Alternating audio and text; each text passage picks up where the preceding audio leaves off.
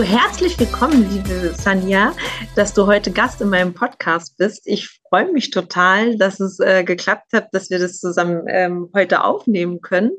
Ähm, wir haben uns ja beide über Instagram tatsächlich kennengelernt und ähm, sind ja beide ziemlich zeitnah auch gestartet mit unserer Selbstständigkeit und haben jetzt gedacht, dass wir vielleicht einfach mal darüber sprechen, ähm, wie wir so gestartet sind und ähm, wie du ähm, deinen Weg jetzt planst und was so deine Steps sind, deine nächsten und deine Ideen. Und vielleicht stellst du dich aber zunächst erstmal selber vor. Okay, erstmal Dankeschön. Vielen Dank für die Einladung. Es hat mich natürlich super gefreut, dass wir uns über Instagram kennengelernt haben. Dazu möchte ich auch nochmal animieren. Connectet euch immer mit äh, euersgleichen, lernt voneinander und gerade eben im Aufbau der Selbstständigkeit ist es super wichtig, dass man sich eben hat auch als starken Partner, weil wir uns auch einander verstehen. Und deswegen bin ich auch super froh, dass wir hier eben gemeinsam heute die Aufnahme tätigen und äh, sind sind beide Podcaster und ja, möchten einfach euch dazu einladen, etwas äh, mitnehmen zu können. Lasst euch einfach inspirieren. Ich bin Sanja und äh, 36 Jahre alt. Ich wurde vor acht Wochen in die Selbstständigkeit geschubst. Mein Traum allerdings äh, begann vor circa sechs Jahren und ich bin seit äh, ja, meinem 17. Lebensjahr in der Medizin und äh, begann quasi meine Karriere als OP-Schwester und wechselte dann dann rasch in die Pharmaindustrie, wo ich dann deutschlandweite Erfolge im Vertrieb und Sales erlangte als Key Account Managerin. Das heißt, ich habe auch deutschlandweit, ähm, wie schon gesagt, eben gearbeitet. Ich habe Kunden aufgebaut, gehalten und ja, ziemlich viel eben mitgenommen. Und irgendwann habe ich mir so gedacht, das willst du alles nicht mehr, du willst irgendwann mal selbst ein Unternehmen gründen. Das war halt einfach irgendwas Intrinsisches. Und dann habe ich mich quasi eigentlich auf die Aufgabe ähm, gemacht, dass ich mir Skills aneigne, um irgendwann mal ein Unternehmen zu gründen. Ich war aber natürlich immer so, dass ich gesagt habe, ich nehme nicht alles mit, was bei drei auf dem Baum ist. Das muss sich schon richtig anfühlen. Dann fühlte es sich vor circa einem Jahr langsam richtig an und ich entwickelte ja meine Projekte, meine Ideen in der Festanstellung und das Ganze führte leider einfach dazu, dass das Unternehmen und ich nicht mehr harmoniert haben und deswegen sage ich mal, ich wurde geschubst. Ziemlich, ja, unvorbereitet bin ich dann mehr oder weniger in die Selbstständigkeit und war da und dann habe ich mir gesagt, jetzt gibt's kein Zurück mehr, jetzt machst du all das als Unternehmerin, als ähm, Angestellte. Ne? Und bin dann tatsächlich jetzt im Bereich ja unter anderem Vertriebsaufbau und Strukturen und Kundenneugewinnung für Großunternehmen hängen geblieben, habe gesagt, hey, ich mache einfach das, was ich jahrelang erfolgreich aufgebaut habe und was ich einfach beherrsche. Und ja, hier bin ich. Und warum denkst du, ist in dir dieser Ruf äh, groß geworden, dass du gesagt hast, ich möchte mich selbstständig machen? Also was war es, was das so in dir getriggert hat? Das war tatsächlich meine Kindheit. Schon als Kind hatte ich dieses Bedürfnis, weil ich natürlich ein schlechtes Vorbild hatte. Das war mein Vater und das war einfach ein Versager, muss man an dieser Stelle sagen. Und ich habe mir gedacht, nein, es gibt ein Leben auch danach. Und dieser intrinsische Wunsch als Kind, irgendwas Großes zu erschaffen, war schon immer da. Aber ich bin in einer Zeit aufgewachsen und das möchte ich auch hier nochmal betonen, in der wir erst mit Mitte 20 WhatsApp hatten. Ne? Das heißt, meine Anfänge waren komplett ohne Handy. Irgendwann kam dann mal WhatsApp. Von Instagram war weit und breit keine Spur. Und wir hatten damals andere Ausgangspunkte, andere Möglichkeiten. Deswegen, liebe Leute, ihr dürft euch nicht mit Menschen vergleichen, die heute mit 23 ein Business führen. Die sind mit dem Handy aufgewachsen. Die haben andere Möglichkeiten. Wir waren da ein bisschen anders. Oder wie siehst du das? Ja, total. Wir sind tatsächlich noch ähm, ohne Handy ausgekommen in unserer Jugend. das ist verrückt eigentlich. Nee, ja, total. Also ich finde, ähm, das sind komplett andere Voraussetzungen ähm, und es ist auch nicht die, die Regel, dass man mit 23 oder äh, 27 irgendwie ähm, Millionen verdient, wie es manchmal auf Instagram ähm, das Gefühl entstehen kann. Es ist immer viel Arbeit dahinter und äh, viel Erfahrung, die man da auch mitbringt. Es sind ähm, Ausnahmen, aber es sind nicht, es ist nicht die Regel. Es meist, also es ist eigentlich immer so, dass hinter einer Selbstständigkeit und jemand, der erfolgreich ist, auch sehr viel Arbeit und Disziplin steckt. Mhm. Ja, und das ist für mich auch eine ganz, ganz wichtige Message, weil wir sind die Menschen, die noch den anderen Weg kennen und beherrschen. Und ich stehe ja auch dahinter, denn letzten Endes geschieht das Geschäft ja immer offline. Und die meisten Menschen bauen sich ja heutzutage einfach Online-Unternehmen auf, aber nur die wenigsten bleiben beständig. So. Das liegt daran, dass man heutzutage super schnell mit den einfachsten Tools einen Online Unternehmen aufbauen kann. Ja, das ist ja fast schon ein Trend. Ne? Früher war es ein Trend, geh so oft wie möglich in den Urlaub, ja, oder fahr in den Urlaub.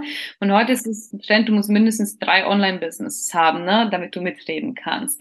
Ähm, das ist alles schön und gut, aber ist die Frage, wie bleiben wir äh, letzten Endes beständig und wie schaffen wir es, Kunden an uns zu binden? Denn was ich so das Gefühl habe, was die meisten Menschen verkennen, ist, dass ein Online-Business auch Arbeit bedeutet an den Kunden selbst, an den Nutzen deines Kunden und ähm, was du ihm für einen Mehrwert bieten kannst. Weil das heißt, wir kommen ja mit einer Lösung für das Problem unseres Kunden hervor. Aber ich habe so das Gefühl, dass alles so dahin drängt, wie machst du fünf bis sechsstellige Monatsumsätze? Wie machst du das? Wie machst du das? Aber wenn wir, je mehr wir da dran denken, umso mehr distanzieren wir uns von der eigentlichen Tätigkeit, die wir für unseren Verbraucher ähm, bieten. Das ist ja unsere Dienstleistung. Und das ist meiner Meinung nach der Grund, wieso sehr viele auch gar nicht erst zu einem Verkaufsabschluss kommen. Ja, ich glaube auch, dass der Fokus auf jeden Fall der richtige sein muss. Also dieser Fokus darauf ist natürlich total legitim und es geht ja jedem so, dass er sagt, ich möchte auf jeden Fall damit Geld verdienen, aber wenn der Fokus nur darauf liegt, Geld zu verdienen, ähm, aber vielleicht keinen Mehrwert zu, zu schaffen ähm, in, mit dem, was man tut, glaube ich, ist man nachher, wenn man es geschafft hat, dieses Geld zu verdienen, trotzdem nicht glücklicher als davor. Ähm, mhm weil ich glaube, man muss auch immer einen Sinn haben und ein großes Warum man etwas tut, um auch dran zu bleiben. Weil sonst ist es sehr kurzfristig. Dann ist man vielleicht kurzfristig erfolgreich, aber ähm, wenn man, wenn man kein ähm, großes Warum dahinter hat, warum möchte ich das eigentlich tun, ist es viel schwerer, es durchzuhalten auf Dauer. Absolut. Und ähm, sich in die Problematik und Thematik deiner Kunden äh, zu verfassen, ist ja, ist ja wirklich eine super, super schwierige und komplexe Arbeit. Und die Menschen sollten viel mehr da den Blick werfen, als quasi auf, auf ihre eigenen Umsätze. Natürlich ist es wichtig, du musst skalierfähig sein, du brauchst ein gewisses äh, Budget im Monat. Wir wissen ja alle, dass in der Selbstständigkeit mit 10.000 Euro du keine Kriege gewinnen kannst. Ja, also da, da, da geht ja, diese 10.000 Euro sind für deine privaten sowie für deine geschäftlichen Nutzen. Ne? Das heißt, das ist ja das hinter einer Selbstständigkeit. Aber, und da möchte ich einfach nochmal meinen Appell ähm, hinbringen, die äh, Tätigkeit in deinem Businessaufbau und deinem Unternehmertum liegt bei den Problemen deiner Kunden dessen Lösung du parat hast. Gehen wir in ein italienisches Restaurant. Das Problem ist bei den Gästen, dass sie Hunger haben und gesättigt werden wollen. Ja, so das heißt, der äh, Italiener, der das Restaurant betreibt, sucht entsprechend nach dem besten Koch, der die beste Pasta macht, damit der Kunde dann zufrieden ist und dann auch wiederkommt. Und so solltest du dein Business aussehen. Du musst ja auch immer darauf achten, kein Fast-Business zu sein, sondern ein Business, welches auch durch ja Mundpropaganda lebt. Deswegen finde ich, aufgrund dessen, dass wir eben diese alte Schule genossen haben, super wichtig, dass wir einfach ähm, auch die alten Werte mitnehmen und für das Offline-Geschäft, auch wenn wir uns online präsentieren, das ist nur eine Präsentation. Aber du musst offline auch fungieren können, damit du A, im Markt bist, deine Kunden genau verstehst, die Probleme dessen und für die ein optimales Programm erstellst. Ja. ja ich bin also ich finde es auch, also man muss auf jeden Fall ähm, da also sollte nicht nur seinen Fokus auf Online legen, sondern auch offline ähm, Netzwerk aufbauen und ähm, dort auch aktiv sein. Ähm, ich mache das auch total. Ich bin hier ja auch, habe verschiedene Netzwerke und wir haben hier ein großes Themenfrühstück äh, ins Leben gerufen, wo wir uns einmal als Unternehmer treffen und uns austauschen. Und ähm, das ist ein super großer Mehrwert. Und das sind auch warme Kontakte, die man dann schon hat, Absolut. weil äh, Leute, die einen schon kennen und wissen, wie man ist und ähm, vielleicht auch wissen, dass man zuverlässig ist und kompetent in dem, was man tut, ähm, es ist viel einfacher, ähm, etwas zu verkaufen als Menschen, die, die man äh, ganz neu kennenlernt. Und ähm, äh, da muss man viel mehr Vorarbeit leisten, natürlich. Gerade wenn man anfängt. Also warme Kontakte ähm, ist eigentlich das Einfachste, was man machen kann. Absolut. Doch, wie kommen wir an die warmen Kontakte und wie schaffen wir es, uns zu platzieren? Und das Thema Verkauf, also dafür stehe ich ja, Vertrieb, Sales und ähm, Co. Kundengewinnung, Beziehung, vor allem Pflegen, ist halt einfach, was ich so mitbekomme, die Leute fokussieren sich so dermaßen auf einen Verkaufsabschluss im hochstelligen Preis, dass sie die Realität komplett verkennen. Und wir wissen ja, wir stehen ja hier ähm, in einer sehr, sehr starken wirtschaftlichen Krise und dann kommt jeder raus und sagt, ja, bist du bereit, jetzt endlich ne, dein Leben deiner Wahl zu führen und du hast nur 23 Stunden Zeit, das Angebot zu closen, wenn du bereit bist, ansonsten bist du ein Quatscher. Ne? Also so allein schon diese manipulativen Verkaufsstrategien, die sind ja für mich sowas von dermaßen ablehnend. Und die Menschen dann quasi mit so überteuerten Preisen zu closen, ähm, ist nicht gewinnbringend langfristig, ja. Und man muss ja auch da ein bisschen realistisch sein. Das heißt, ich möchte mir gerne ein Angebot anschauen, es vergleichen, prüfen und meinen Mehrwert verstehen. Doch die meisten werden und deswegen scheitern sie meiner Meinung nach oder kommen nicht zu ihren Verkaufsabschlüssen, weil sie eben Verkaufsabschlüsse machen. Und ich muss hier an dieser Stelle sagen, eure Verbraucher sind bestens über Verkaufstaktiken und Manipulationen informiert. Sie wissen ganz genau, was eure nächsten Sätze sind und sagen deswegen schon nein, weil die Menschen den Wert einer Beratung verkennen. Und das ist das Problem. Das ist eben mein Empfehlungsmarketing oder meine Strategie. Du musst in Vorleistung gehen. Du musst eine Kundenbeziehung aufbauen und denen erstmal Mehrwerte liefern über einen längeren Zeitraum. Aber das will keiner gehen. Jeder will seine 6.000 bis 7.000 Euro binnen drei Stunden abgeschlossen haben. Ey, ich habe hier Chats mit meinen Mädels, ja auch meinen Unternehmermädels, die wir sind ja alle da und gucken uns Online-Workshops an oder was nicht alles so, äh, was können wir denn mitnehmen oder was wird da gemacht und gesagt. Und wir sind einfach nur entsetzt darüber, was für Angebote die uns schreiben. Und dann heißt es, du hast 24 Stunden Zeit zu entscheiden. Geht's noch? Also das ist was, ähm, worüber ich auch immer schmunzeln muss. Aber was würdest du denn sagen? Ähm, du hast ja jetzt dich, hast ja gerade erzählt, dass du jetzt in die Selbstständigkeit gehst. Erzähl doch mal kurz, ähm, wo du deinen Fokus legen möchtest in deiner Selbstständigkeit. Was, machst, was machst du? Was sind deine Wege gerade? Ja, also als allererstes der allerwichtigste Weg und da habe ich mir die letzten sechs Wochen unglaublich viel Zeit genommen. Ich habe alles beiseite gelassen. Jeglichen finanziellen Druck habe ich zur Seite geschoben. Ich habe mich komplett auf die Probleme meiner Zielgruppe fokussiert und denen eine Lösung herausgearbeitet. Ich war in einem Mentoring, was ich bis dato super finde, gar keine Frage. Doch auch da habe ich von jeglicher Kopie abgesehen und habe gesagt, ich werde so lange an diesem Produkt arbeiten, bis es mir gefällt, bis ich sage, ich will das kaufen. Das heißt, ich habe davon abgesehen, dass ich irgendein Produkt starte, Hauptsache ich starte, weil das ist meine Visitenkarte. Und das heißt, von einem acht Wochen Mentoring, mein Mentor muss sich denken, ah, da haben wir wieder eine, die ähm, nichts macht, ne, und die einfach das Geld aus dem Fenster geworfen hat. Nee, nee, nee. Ich bin eine, die genau überlegt, ähm, wie und sich einfach mehr Zeit in Anspruch nimmt. Das heißt, das ist das Allerwichtigste. So. Und danach, wenn du alles hast, und das möchte ich hier an dieser Stelle auch nochmal betonen, ich habe einmal für jemanden ähm, eine Kaltakquise gemacht und die Kaltakquise fand ohne, ja, eine Webseite oder ein Portfolio statt. Du kannst nicht bei einer Kaltakquise rausgehen, ohne einen Namen zu haben, ein Portfolio oder eine Webseite. Du musst in der Lage sein, diese drei Sachen anzubieten. Den Namen baust du dir auf, okay, aber hab ein Portfolio und eine Webseite. Wenn du das nicht hast, brauchst du auch gar nicht in die Kaltakquise gehen, um Kundenkontakte aufzubauen. So, das heißt, du musst erst einmal an dir und an deinem Produkt, an deiner Dienstleistung arbeiten und der Fokus liegt auf die Kundenbedürfnisse. Ja.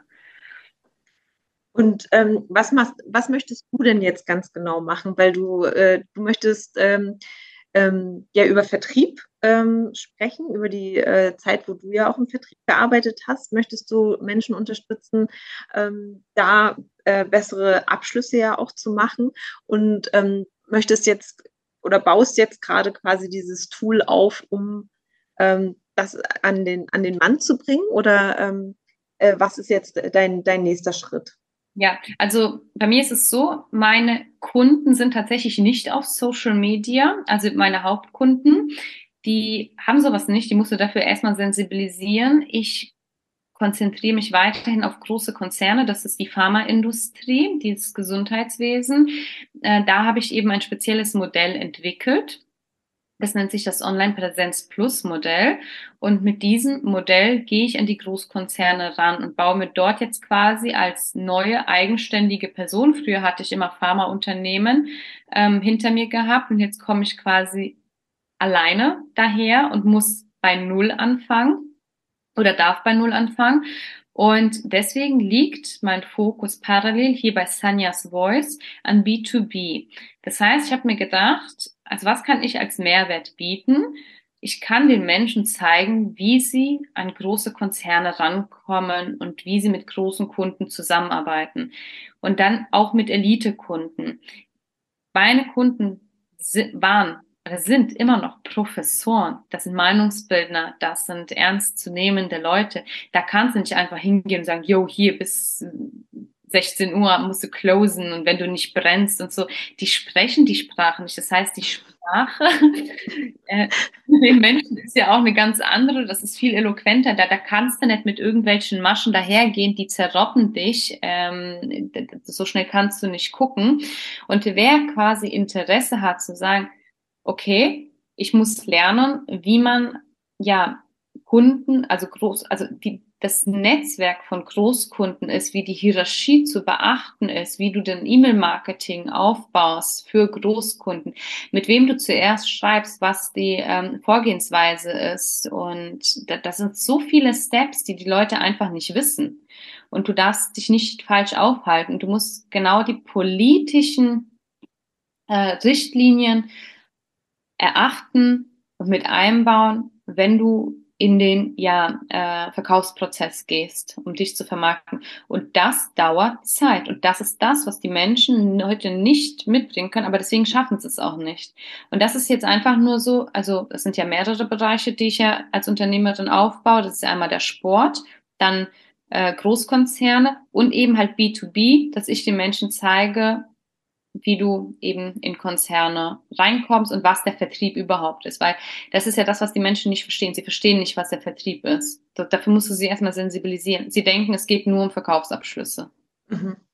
Und was würdest du sagen, ähm, also der, du sag, hast ja gerade gesagt, dein Sport. Ähm, erzähl doch mal, was du machst. Ja, und zwar bin ich vor zweieinhalb Jahren durch Urban Sports bin ich quasi darauf aufmerksam geworden, jetzt könntest du mal Pole Dance machen. Ja, das wolltest du schon immer, habe ich dann angefangen und ich war damals mental in einer super starken Krise. So. Und dann begann ich eben den Sport zu machen und habe mir so viel Personal Training quasi gekauft, wie es nur ging. Mein ganzes Budget ging halb drauf, dass ich innerhalb sehr kurzer Zeit schon die immensesten Erfolge feiern durfte. Diese mentale Reise hat es mir geholfen, mich komplett frei zu machen, zu lösen. Mein Körper hat sich komplett verändert und ich habe einfach gesehen, wow, was ein Bedarf das ist und wie viele Menschen unter ja Selbstzweifel leiden, wie ähm, ja sie eingeschüchtert sind, weil das Thema, oh, das ist zu freizügig und man könnte ein falsches Bild von mir haben. Ähm, dass ich da super viel Potenzial an ja, Selbstheilungsarbeit sehe und an Körperliebe. Und da baue ich mir eben auch ein Vertriebsweg ist auf. Also mhm. im Grunde genommen umfasst meine Tätigkeitsarbeit als Online-Präsenz Plus Modell ähm, digitale Vertriebsstrukturen aufzubauen, egal in welchen Bereichen, sei es jetzt, ich mache Schmuck, Immobilien, Pharma, Sport und so, ne? Unterschiedlich mhm. oder halt Podcasts. Das ist auch ein Vertriebsweg. So. Und zudem stehe ich noch als Sanjas Voice, ist ja nur mein Künstlername. Das weiß die Pharmaindustrie nicht. Ich spreche zwar von Podcasten, aber ich sage dir nicht, hey, bei Sanjas Voice kannst du mal reinhören, ne? sondern ich halte mhm. das nach wie vor fern, weil die halt ganz anders sind. Ne? Also die würden sich eher so ein bisschen abgeschreckt fühlen von meiner wahren Identität. Aber es geht ja um die Dienstleistung, die ich anbringe. So. Und auch als Message, auch als Message zu sagen, du darfst als Frau auch halbnackt an der Stange Akrobatik anbieten. Ne? Und hast du das Gefühl, dass, ähm, dass das ein Nachteil auch sein kann, wenn, wenn man auf dein Insta-Profil geht und ähm, Kunden in, in größeren Firmenstrukturen das sehen könnten? Glaubst du, dass das immer noch so ist, dass man da als Frau eher vielleicht nicht ganz so ernst genommen wird, wie als wenn man dann nur in, in, in Business auszusehen sein würde? Das ist eine gute Frage. Da gibt es mehrere Antworten zu. Und zwar aus meiner persönlichen Erfahrung heraus wurde ich schon für viel weniger als Frau angekreidet. Ja, das heißt, ich musste einen roten Lippenstift mit Pumps und einem Bleistiftrock tragen. Ich wurde auseinandergenommen. Ich habe in dieser Industrie und die Schlimmen sind die Arbeitskollegen. Das kann ich jetzt schon sagen. Es sind nicht die Manager, es sind nicht die Ärzte, es sind die Arbeitskollegen. Ja, die haben mich schon damals, bevor ich damit anfing, sexualisiert und auseinandergenommen, weil sie damit nicht klarkamen. So, die haben dann mich komplett diskreditiert, runtergezogen. Das war auch der Grund, weswegen ich eine Anti-Mobbing-Kampagne heute ins Leben gerufen habe, die noch ausgebaut wird. Und das ist das eine. Dann kommt dein Mindset, wo du dann sagst, du glaubst das, du glaubst die Wahrheit der anderen und machst dich für alles verantwortlich. Und als ich da eingestiegen bin, habe ich auch mit einem negativen Mindset angefangen, bis ich es abgelegt habe. Denn, und jetzt wird's spannend, du trennst die Bereiche. Ich gehe nicht zu dem Unternehmen oder zu Großkonzernen und sage, ähm, übrigens, hier können Sie mich auf dem Account ein bisschen verfolgen, wie ich nackt, halbnackt äh, an der Stange äh, äh, akrobatische Tricks ausübe, sondern das lasse ich außen vor. Ich erwähne nicht einmal, dass ich Tänzerin bin. Ich erwähne gar nichts. Ich fokussiere mich zu 1000 Prozent nur auf meine Kunden, auf deren Struktur, auf deren Probleme. Und alles, was sie herausfinden, sind sie selber schuld. Wieso suchen sie? Mhm. Das heißt, dann haben die ja diesen Nutzen, die haben das Interesse an meiner Tätigkeit, weil sie bewusst danach suchen. So, jetzt Worst-Case-Szenario, irgendjemand kommt und sagt, ähm, Gott, irgendjemand kommt und sagt so, ähm, Entschuldigung, ich musste mein Mikrofon jetzt, ach scheiße, ähm, irgendjemand, jetzt weiß ich auch, warum das mit meinem Mikrofon nicht funktioniert hat. Ich merke jetzt die ganze Zeit, das fand ich eigentlich egal, Leute. Ähm, das heißt, es kommt irgendjemand und sagt, okay, ähm, ich habe gehört, dass äh, ihre Vertriebsmitarbeiterin, die äh, Sanja, eben noch Pole Sports macht. Und dann ist es wieder nicht mein Problem. Das heißt, irgendjemand wird immer kommen, der irgendwas dagegen zu sprechen hat. Aber wenn du dir einmal quasi einen Namen aufgebaut hast mit deiner Dienstleistung, dann ist denen egal, ob du äh, nachts auch gerne mal in, weiß ich nicht, äh, Erotikclubs gehst oder so. Ich meine, letzten Endes sind die Unternehmer auch nur Menschen und haben auch nur Bedürfnisse. Und ich habe dieses eine Leben und da darf ich sein, wer ich will. Wichtig ist nur, dass ich die Bereiche voneinander trenne. Und wenn ich sage, ich gehe jetzt zu Großkonzernen, dann gehe ich nicht als äh, Sanja Skills hin. Klar, das ist schon gleich. Bei mir ist, ich, ich habe eher dann äh, gemeint, wenn du jetzt ähm, wenn gerade die Situation entsteht, dass jemand dich sucht und dann findet, ähm, dann ist es ja trotzdem immer noch so, dass also ich die Erfahrung gemacht habe, dass Frauen, so wie du die Erfahrung ja auch gemacht hast, stark ähm, sexualisiert werden an, an, aufgrund ihres Äußeren Und ähm, dass ich manchmal das Gefühl habe, dass wir Frauen es doppelt schwer haben, uns zu beweisen hm. ähm, äh, im, im, beruflichen Kontext, ähm, weil wir ähm, weil dann erstmal nur dieses äußere, diese äußere Schale angeguckt wird und ähm, vielleicht gar nicht so der Fokus auf das, was die Person beruflich ausmacht. Weißt du, wie ich meine? Ja, absolut. Aber das ist, deswegen habe ich die vorherigen Punkte auch genannt. Ähm, es ist tatsächlich ein Mindset-Ding, weil wir werden ja auch irgendwo so erzogen. Das fängt ja schon in der Kindheit an. Ähm, wir werden ja dahingehend erzogen, dass die Blicke auf uns gerissen, also dass wir die Blicke auf uns reißen, dass wir verantwortlich sind für bla bla bla und was nicht alles. Wir müssen immer dezent sein, wir dürfen nicht zu viel sagen und und und. Wir sind ja eigentlich ständig damit konfrontiert, ähm, dass, dass wir irgendwo ein Problem auch darstellen als Frau. Ne? Dass wir mhm. das überhaupt thematisieren, dass wenn wir zu männlichen Kunden kommen, die uns erstmal aufgrund unseres Aussehens ähm, abwerten oder unseres Geschlechts. Und ich habe die Erfahrung gemacht, eben weil ich über ich meine, mit 17 habe ich angefangen in der, in der, in der Gesundheit. Ne? Das heißt, ich habe von Ärzten gelernt. Ich habe denen den Kittel angezogen, ja, und ihre Handschuhe angezogen, damit wir dann gemeinsam in den OP einen Menschen aufschneiden. So, gehen und einen Menschen aufschneiden. Ähm, und dann bin ich rübergewechselt in die Pharmaindustrie und die haben mich alle ernst genommen. So, die haben mich ernst genommen, weil ich mich darauf vorbereitet habe. Das heißt, ich habe es ausgeblendet, dass ich eine Frau bin. Ja, ich habe es ausgeblendet, dass ich ein Kleid habe, weil es für mich eine Selbstverständlichkeit war.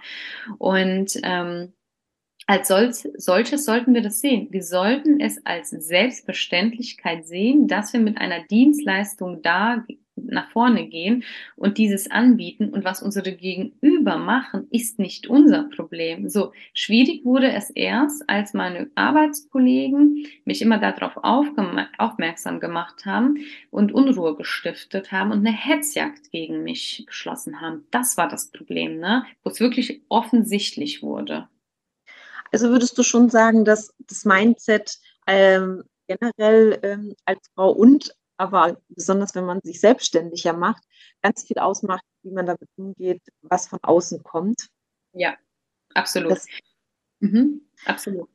Aber meine Erfahrung ist auch, dass das auch mit dem Alter kommt natürlich auch. Ne? Also ähm, wenn man, wenn, wenn ich mich jetzt äh, vor zehn Jahren noch gesehen habe, bin ich natürlich ganz anders mit äh, Sachen umgegangen als äh, jetzt. Und das ist natürlich auch ganz viel mit der Erfahrung und auch ähm, der Weg, äh, des Frauseins ähm, mit sich bringt, oder? Also das finde ich ist auch ganz stark, was damit reinspielt.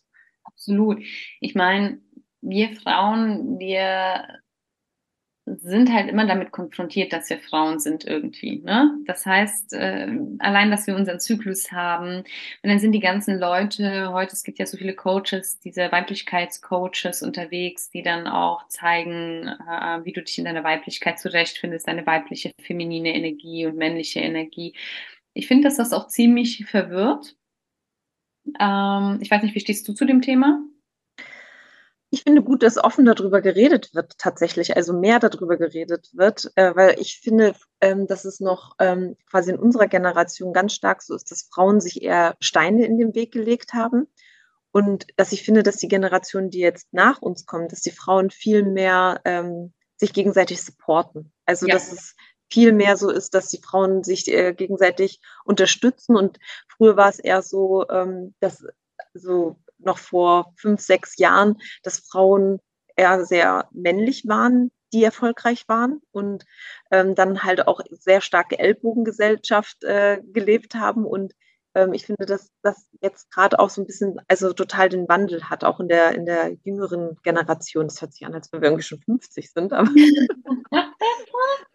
es ist so, es ist einfach es ist einfach so, dass ich finde, dass sich da Gott sei Dank ganz viel tut, dass Frauen auch wirklich sich gegenseitig auch mehr ähm, supporten und nicht denken so, hey, jetzt habe ich es bis hier geschafft und äh, trete nach unten und lasse hier keinen anderen hoch, ähm, sondern dass ähm, auch Frauen öffentlich viel mehr auch ihre Weiblichkeit leben und nicht denken, sie müssen männlich sein, um auch genauso ein Unternehmen führen zu können. So, das, find, das finde ich eine total gute Entwicklung.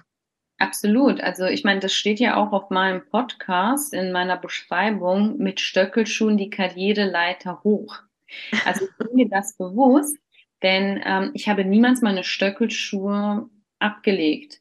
Ähm, ich hatte mal für ein Unternehmen gearbeitet, da hat der Marketingchef tatsächlich hinter meinem Rücken gelästert. Das habe ich dann aus erster Hand erfahren. Und da hieß es, was glaubt sie, dass sie mit ihren Stöckelschuhen in der Klinik erreicht?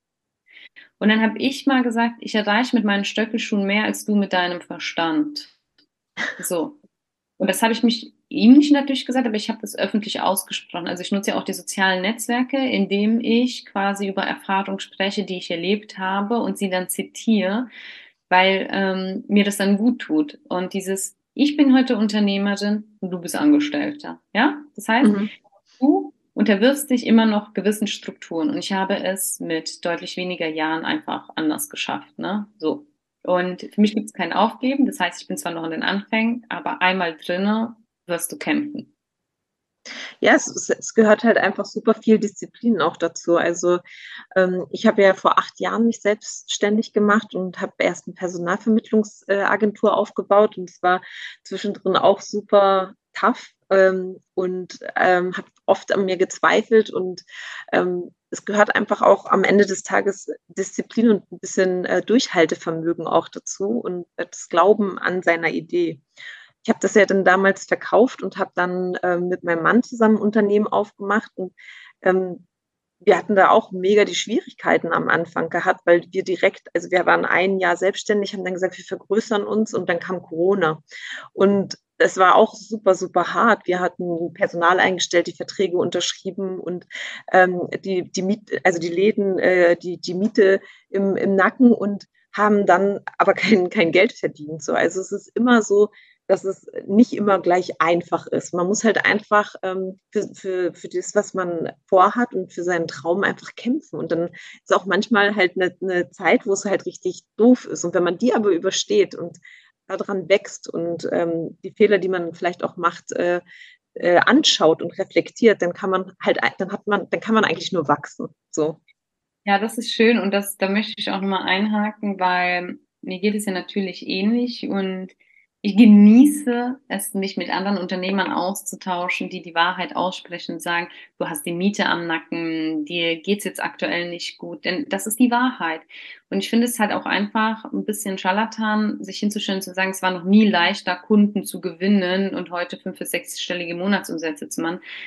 Leute, das ist nicht wahr. Also es ist einfach eine verdammt harte Arbeit. Also du kannst noch so geil sein, wenn du nicht überzeugst, wenn nicht, na, es ist schwer. Und geh dann auch, wenn du deinen Kunden hast, in die Umsetzung oder in die Dienstleistung und erfüll dein Gesagtes. Aber die Menschen denken, sie können auch erstmal einfach nur nehmen, einfordern und ja, dann sich auf den nächsten Kunden stürzen, Hauptsache wieder Geld. Und so kannst du dir langfristig auch gar kein Business aufbauen. Deswegen Ängste spielen definitiv immer immer eine, eine große Rolle. Sie sind da, sie sollten auch ernst genommen werden und die Probleme, die damit einhergehen. Aber wie du schon gerade schön gesagt hast, du wächst an dieser Aufgabe und ähm, vergrößerst dich langfristig. Und das ist, können nicht viele. Was kannst du denn ähm, als Tipp mitgeben oder es würde mich interessieren, wie hast du es geschafft, deine, dein Unternehmen aufzubauen und Kunden zu generieren? Also jetzt aktuell meinst du mit meinem und ja, schon vorher oder schon vor Corona, Corona gab es einen Unterschied ähm, zu damals als jetzt? Also es sind ja unterschiedliche Bereiche. Also in der, in der Personalvermittlung, da war es, war es so, dass ähm, da habe ich online gar nicht Kunden generiert. Das war tatsächlich alles offline und ähm, einfach über Vertrauen. Also ich hatte davor schon in einer Personalvermittlungsagentur gearbeitet und die Leute kannten mich. Und als ich gesagt, ich mache mich selbstständig, wollten die halt alle mit mir arbeiten, äh, weil sie wussten, dass ich zuverlässig bin und ähm, gut arbeite. Und dadurch war es mir dann eigentlich ziemlich leicht gewesen, dass die dann, äh, dass ich da schnell Kunden aufbauen konnte. Und dann habe ich das Unternehmen verkauft, weil ich nochmal schwanger geworden bin und gemerkt habe, dass mir das alles zu viel wird und wollte mich ein bisschen zurückziehen und ähm, habe dann mit meinem Mann das nochmal aufgebaut. Das war natürlich wieder auch ähm, also unsere Strategie war dort, dass wir uns auf Orte fokussieren, wo weniger als 10.000 Einwohner sind und da noch dieses ähm, Familienunternehmen total gut zieht. Und das spielen wir total. Also wir spielen total, dass wir das Familienunternehmen sind, das sich auf die Bedürfnisse, nicht auf die Zahlen konzentriert, sondern auf die Bedürfnisse unserer Kunden. Das ist uns natürlich mega wichtig und da äh, quasi nicht irgendwie, dass sie nur eine Nummer sind, sondern dass die Kunden so lange Zeit haben bei uns, bis sie wirklich happy äh, rausgehen und auch wissen, wie ihr Gerät funktioniert. Und äh, Jetzt ist es so, dass ich meine Kunden tatsächlich, die ich jetzt habe, auch, dass es ähm, warme Kontakte sind. Also ich habe jetzt einen größeren Auftrag für ein Jahr, ähm, wo, ich, wo ich eine Schule begleite und ähm, da unterstütze. Dann ähm, unterstütze ich noch zwei unterschiedliche äh, Branchen, ähm, wo, wo, ich, wo, wo es auch verschiedene Themen sind, einmal in die Umsetzung zu kommen, wie man in die Umsetzung kommt und dann einmal halt, ich, da ist die, die Person schon in die Umsetzung gekommen, aber weiß dann nicht, wie sie weitermachen soll, ähm, weil dann es plötzlich groß wurde und dann die Struktur fehlt. Und ähm, sind dann verschiedene, wo man dann ansetzt und äh, da bin ich tatsächlich drüber gekommen, weil die Leute mich dann kannten und dadurch, dass sie dann gesehen haben, dass ich jetzt äh, ähm, dieses Coaching anbiete auch ähm, und schon wussten, dass ich davor halt meine Unternehmen hatte, wussten sie, okay, die weiß, von was sie spricht. Das ist jetzt nicht nur so, die ist jetzt fertig mit der Schule und hat gedacht, jetzt äh, geil, ich mache mal ein Online-Business auf, sondern die haben gesehen, okay, die weiß ja auch, von was sie redet, weil wir wissen ja, sie hatte schon Unternehmen. Und ich glaube, das äh, spielt dann auch eine große Rolle. Ähm, also bei mir ist es auch so, wenn ich jetzt mit jemandem mich austausche, ähm, finde ich es schon, hat man immer, man merkt sofort, ob die Person wirklich das jetzt irgendwie sich angelesen hat oder ob sie wirklich auch schon in Situationen gekommen ist und das gelebt hat, ne, was sie da erzählt. Ja, das geht dir bestimmt auch so, oder? Ich meine, du, du hast jahrelang im Vertrieb gearbeitet. Äh, dir kann da keiner erzählen, wie äh, macht man Akquise und wie geht man mit Kunden um und wem äh, hält man, hält man die Kontakte. Also das ist ja. einfach Lernen, Lern, Learning by Doing. Ja, absolut. Und ähm, deswegen bin ich mir auch sicher, also so dieses Online-Geschäft, das ist eine zusätzliche Möglichkeit, ja, ganz klar. Es sei denn, du hast jetzt irgendwie das Pulver schlechthin erfunden, wo du sagst, okay, das ist wirklich etwas, was die Leute wollen. Aber bei den meisten Dienstleistungen zielt es auch auf echte Personen ab. Die meisten Menschen vergessen auch, dass ähm, Digitalisierung ein Tool ist, ähm, es aber irgendwo auch nicht haptisch ist. Und die Menschen dahinter, die sogenannten Follower, das sind Menschen, die ein echtes Leben führen. Du erschaffst es nur durch Online-Präsenz, diese echten Menschen schneller zu erreichen. Das hat aber noch lange nichts damit zu tun, dass sie dann auch deine wirklichen Kunden sind, egal wie gut dein Angebot ist. Ne? Und ähm, das ist einfach, weil, da wiederhole ich mich, man einfach den Mehrwert nicht geboten hat, weil es einfach äh, vielen Unternehmern nur darum geht, wie sie ihre Miete jetzt zahlen und dafür benötigen sie ein schnelles Produkt, irgendeinen dahergelaufenen Kunden und zack, der nächste. Ja, ja und leider ist es ja tatsächlich so, dass darauf dann viele reinfallen, weil ähm, sie dann vielleicht gut verkaufen können, aber dann nicht so viel dahinter steckt und dadurch natürlich auch die ähm, Coaching-Branche, finde ich, einen super schlechten Ruf inzwischen hat. Ähm, das finde ich super schade, dass sich das so entwickelt, ähm, weil ich glaube, dass gerade Unternehmen super davon profitieren können, ähm, sich von außen auch mal beraten zu lassen, weil sie dadurch ja auch so blinde Flecke, die man irgendwann ja entwickelt, einfach im Laufe seiner Berufsleben, man dann so in den Themen ständig drin steckt, vielleicht auch gar nicht so sieht und da ist so von Leute, die von außen drauf gucken, ähm, so ein starker Mehrwert für so ein Unternehmen und kann nochmal so in eine andere Richtung pushen, ähm, dass das total schade ist, dass das teilweise so ist, dass es Menschen gibt, die eigentlich nur darauf aus sind, äh, zu verkaufen. Genau. Und ich denke, das hast du super gut gesagt das äh, mit den blinden Flecken und von außen beraten, das habe ich mir nebenher auch nochmal aufgeschrieben, weil ich natürlich auch immer wieder gucke, wie kann ich meine Botschaft noch besser nach außen transportieren. Und wir zwei sind ja Menschen, die einfach das Offline-Geschäft beherrschen. Das heißt, die Botschaft muss äh, entsprechend auch nach draußen so kommuniziert werden, dass die Menschen, die jetzt zusätzlich die Online-Wege nutzen, es eigentlich nur nutzen, um den Menschen zu zeigen, hey, wir arbeiten eigentlich offline. Klar, wir digitalisieren uns auch immer mehr. Es gibt Prozesse, es gibt E-Books, es gibt Schulungen, es gibt das und das und das und das. Aber letzten Endes helfen wir den Kunden an Unternehmen ranzukommen, ja. Und das kann also, es ist natürlich auch Geschmackssache. Ne? Also äh, manche bauen das tatsächlich ja nur online auf und haben dann wirklich nur ähm, Zoom-Meetings äh, mit, den, mit den Menschen. Ich bin zum Beispiel aber so jemand, ich liebe das, äh, äh, wirklich mit Menschen in Kontakt zu sein und würde auch sagen, dass da meine Stärke liegt tatsächlich. Ähm, und dass, dass ich dadurch halt viel einfacher habe, als ähm, wenn ich jetzt nur vom Rechner sitze. Das macht mir halt auch nicht so viel Spaß tatsächlich. Mhm. Ähm, und ich liebe es auch so, wie du auch gesagt hast, mich mit, mit Leuten auszutauschen und zu vernetzen, weil ich denke, dass jedes gute Gespräch immer einen Mehrwert ist und einen immer einen anderen Blick auf eine Sache äh, äh, äh, schauen lässt und auch äh, immer einen weiterbringt. Ich, das ist ja. Mich, ähm, super bereichernd so.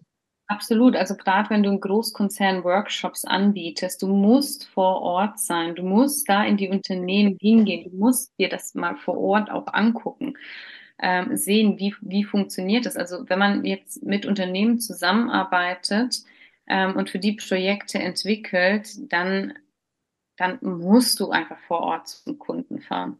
Du musst. Also, ja, ich denke auch, also auf jeden Fall um, du musst nicht immer da sein, nee, wenn man nee. länger begleitet, aber ich denke, es ist auf jeden Fall total wichtig, dass man sich einen Eindruck äh, schafft von, von dem Unternehmen und die Philosophie ähm, einfach so ein bisschen kennenlernt, indem man die Menschen wirklich ähm, äh, face to face sieht. Ja, auf jeden Fall. Endes ähm, hat ja jeder, sollte langfristig ein Büro haben. Also ich miete mich aktuell in ein Büro ein, wo ich dann auch mal hingehe. Ne? Und bis ich mir jetzt nicht ein, eigene Räumlichkeiten komplett finanzieren kann, wie hier so eine Miete. Und es hat einfach nochmal was anderes, es ist ein anderes Gewicht, ja, das ist deine ganze Präsenz. Also ein Unternehmer bist du mit einem Standort, mit einem festen Standort. Du bist derjenige, der zu deinen Kunden fährt. Das sind, wie gesagt, lebende Menschen, ne? Und ähm, ich weiß nicht, ob man es wirklich schafft, in der Online-Welt, im Vertrieb, ähm, durch ja kleine Produkte ständig so, so, so, so hohe Einnahmen zu generieren. Ne? Die meisten haben ja wirklich überteuerte Produkte und brauchen dafür entsprechend viel ähm, ja, Klientel. Und bei Unternehmen hast du da auch einfach mal auf einem Schlag ganz andere Preise. Ich denke halt, dass man halt immer sehen muss, dass es ja auch immer so Trends gibt. Ne? Und jetzt ist gerade Instagram und sich darauf ähm, selbstständig zu machen eine super Plattform, weil sie halt kostenfrei ist und es nutzen viele. Aber es ist halt ein super Trend gerade. Man weiß nicht, wo der nächste Trend hingeht. Deswegen ist es, denke ich, immer schlau, sich breiter aufzustellen und nicht nur seinen ganzen Fokus auf ein Medium zu legen. Ja, ich bin auch dafür, dass das jeder mal ausprobieren soll und gucken, aber die sollen sich auch sensibilisieren und sagen, okay, wenn es nicht weitergeht, vielleicht sollte ich mir das mit dem Offline-Geschäft zusätzlich nochmal angucken und wie kann ich Kunden langfristig an mich binden und warme Kontakte halten, ähm, äh, Beziehungen aufbauen, weil du wirst ja auch weiterempfohlen, dann sparst du dir Ad-Kosten und Co. Also Empfehlungsmarketing, das ist das, was du investierst investierst, ja, ohne, ja. ohne Geld, ne? sondern mit deiner Leistung, im besten Fall auch Vorleistung. Und ich möchte auch hier auch nochmal diesen Appell rausbringen, äh, ähm, gerade so dieses äh, Network Marketing und Co. Ne? Mm, da fallen ja auch super schnell die Menschen so ein bisschen drauf rein und äh, lassen sich eben davon blenden, wenn 23-Jährige kommen und sagen, hey, ich bin jetzt endlich Unternehmerin und dann denkst du dir, ja klar, wie hat sie das denn jetzt geschafft? Und dann, ich hatte mal so eine Situation, ich denke mir so, wie hat die es mit 23 geschafft? Und ich bin jetzt 36, also was ist denn da äh, bei mir schiefgelaufen? habe ich da wirklich gegoogelt und gestalkt, bis ich äh, herausgefunden habe, die arbeitet für ein Versicherungsunternehmen. Du bist nicht Unternehmerin, wenn du für ein Unternehmen arbeitest. Du bist Unternehmerin, wenn du ein Unternehmen aufgebaut hast mit deiner Dienstleistung, aber nicht, dass du für jemand anderen arbeitest. Und ich hatte über zwölf Jahre, hatte ich die besten Autos unter meinem Arsch gehabt, ja, mit Tankkarte, mit allem. Und ich habe mich dann nicht positioniert und äh, mein Auto fotografiert und gesagt, wuhu, endlich finanziell frei, ich als Unternehmerin und zack, zack, zack. Ne?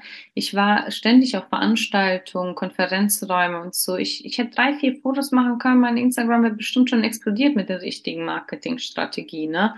wenn ich ja noch was gesagt hätte. Das heißt, ich hätte mir jetzt schon einiges aufbauen können, aber ich sag mal, das war ein Leihgewerbe.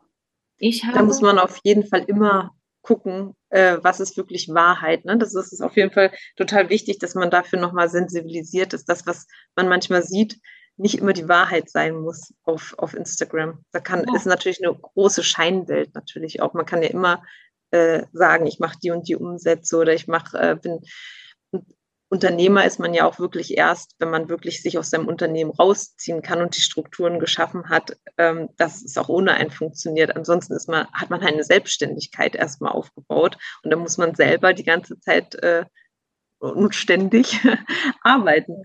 Und Unternehmertum ist ja, wenn du so Strukturen gebaut hast, dass du selber dich auch ein bisschen rausnehmen kannst oder komplett äh, äh und das Unternehmen ohne dich funktioniert. So und das ist auf jeden Fall. Ich nenne mich, Weg. Genau, also ich nenne mich ja jetzt schon Unternehmerin oder angehende Unternehmerin. Also ich nehme mich da raus, dass ich sage Selbstständige, denn ich baue das ja alles so auf, dass ich bis Ende dieses Jahres schon mindestens zwei Mitarbeiter haben kann. So. Mhm. Und das ist ja mein primäres Ziel, weil es gibt verschiedene ja, Vertriebsprozesse, ja, das ist mein übergeordnetes Ziel. Ähm, man muss aber auch mal vorsichtig sein mit den Worten, wie du schon gesagt hast, weil man muss ja mal aufpassen und genau überprüfen, denn das ist kein geschütztes Wort. Heutzutage kann sich jeder alles nennen, Coach, genau. Berater, ne, und was nicht alles. Und im Endeffekt hat keiner irgendetwas gemacht. Aber ähm, genau, also wir, wir müssen uns ganz klar überlegen, wo wollen wir hin, was wollen wir repräsentieren und wie können wir für eine Transparenz sorgen, dass unsere ja, Mitmenschen diese Glaubwürdigkeit gewinnen. Und das können wir in, in der Ruhe, glaube ich, machen, indem wir nicht irgendwelche ja, Pseudo-Gegenstände nach vorne bringen und sagen, yay, yeah, Lifestyle hier, Lifestyle da, ne? Und das erreichst du damit, sondern wirklich geerdet auch mal zu sein. Ja, das finde ich auch super wichtig. Ich habe jetzt noch eine abschließende Frage. Mein Podcast heißt ja gemeinsam mehr erreichen. Ja. Was würde dir spontan dazu einfallen? Ja, da würde mir einfach einfallen, lass uns mal gemeinsam einen Workshop planen und ähm, Menschen dazu einladen, unsere Expertisen vorstellen zu können, damit sie eben genau von unseren Modellen und Konzepten profitieren können. Und da würde ich einfach sagen, du rufen wir das endlich mal ins Leben. Sehr gerne. Also das müssen wir auf jeden Fall mal angehen und äh, darüber nochmal sprechen. Es freut mich, dass du Gast warst und äh, ich hoffe, euch da draußen hat die Folge auch gefallen. Dann lasst uns beide gerne ähm, auf unseren Accounts ein äh, Like da oder einen Kommentar. Ich werde die äh, Sanja auch noch verlinken unter dem Podcast dann und dann könnt ihr gerne mal bei ihr vorbeischauen. Und ansonsten wünschen wir euch eine wunderschöne Woche. Alles Liebe. Ciao.